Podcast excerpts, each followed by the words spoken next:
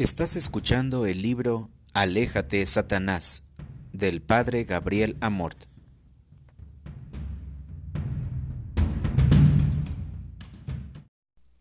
Las causas de los ataques.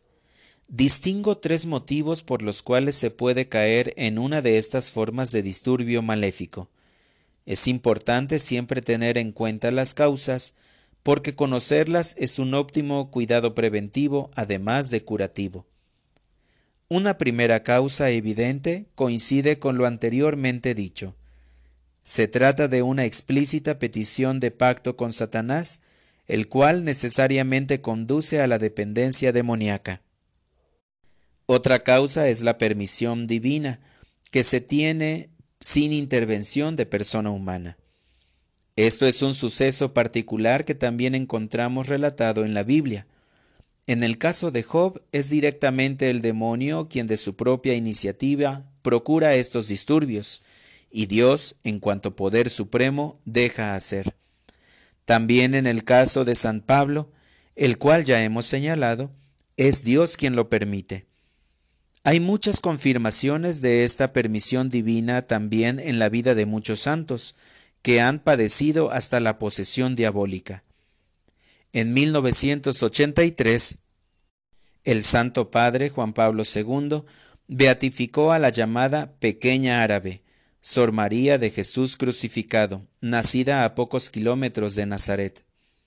Esta carmelita pasó momentos en los que el demonio la poseía de una manera total, tanto que tuvo la necesidad de ser exorcizada. En este caso el Señor ha permitido así como puede permitir una enfermedad, con el propósito de santificar a esta persona, que le fueran infligidos sufrimientos en reparación de los pecados de la humanidad, al grado de hacerla ejercitar de manera heroica la paciencia y la humillación. Al maleficio le aguarda el ser la última de las causas enumeradas. Una persona puede caer en uno de esos definidos seis maleficios extraordinarios que el demonio puede dar para que la persona sufra ese mal. Se define maleficio al hacer el mal a una persona por medio del demonio. Entonces, la voluntad primera es de otra persona, y hay muchos modos diversos a través de los cuales es posible efectuar un maleficio. La manera más común es el hechizo, o también están los amarres, la maldición, el mal de ojo, la macumba, magia en África y Brasil, el vudú. Entonces, considero maleficio un término genérico, cuya popularidad estriba en que la persona afectada no tiene la culpa, no es ella quien ha consentido al demonio, pero hay el consenso del demonio, la invitación a éste por voluntad de otra persona que hace este maleficio. Se debe notar aquí el que los maleficios muchas veces no alcanzan el objetivo que se proponen, porque, por ejemplo, son invocados contra una persona que vive en gracia de Dios, que está unida al Señor, y por tanto se encuentra blindada. Se puede afirmar en términos generales que es casi inmune a los embates que le podrían caer encima a través de los maleficios. Síntomas de los ataques. El más indicativo síntoma de la presencia de un mal demoníaco al que un exorcista presta atención es el aborrecimiento a lo sagrado por parte de la persona asistida. Esta aversión se puede confirmar por varias actitudes y comportamientos, desde los mínimos como el bostezar siempre que se ora o se entra a la iglesia, algo tomado como insignificante por una persona porque puede originarse en causas naturales, pero que en conjunto conduce a sospechar hasta los más impactantes, pero no necesariamente certificadores, como los desvanecimientos entrando a la iglesia o las reacciones violentas en la bendición como al caer y revolcarse en el suelo, o más aún, la capacidad de reconocer el agua bendita sin que se le diga, como la comida mezclada con agua bendita.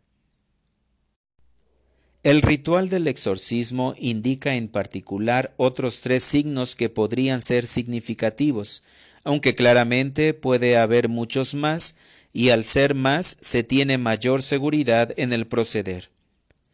Estos tres son la capacidad de hablar lenguas desconocidas, el conocimiento de cosas ocultas y una fuerza sobrehumana, síntomas que sin embargo también se pueden hallar en males de carácter natural. A este respecto suelo recordar la explicación que dio un importante psiquiatra frente a un caso de segura posesión maléfica. Hablándole a un grupo de psiquiatras, él dijo claramente y en resumen que los síntomas presentados por la persona resultaban todos conocidos por la ciencia psiquiátrica, pero en tales dimensiones y todos concurrentes era algo absolutamente inconcebible para los estudios de esa ciencia. Sin embargo, por sí mismo el testimonio dicho no es ni siquiera suficiente. El exorcista tiene necesidad de ver síntomas específicos de carácter maléfico, los cuales confirma sólo al realizar el exorcismo y viendo cómo se desenvuelve el caso en una serie de exorcismos.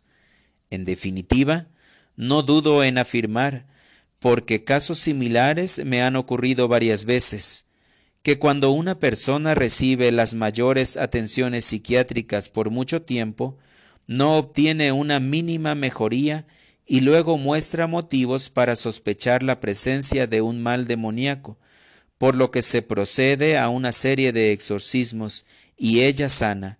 No hay duda del origen de su mal.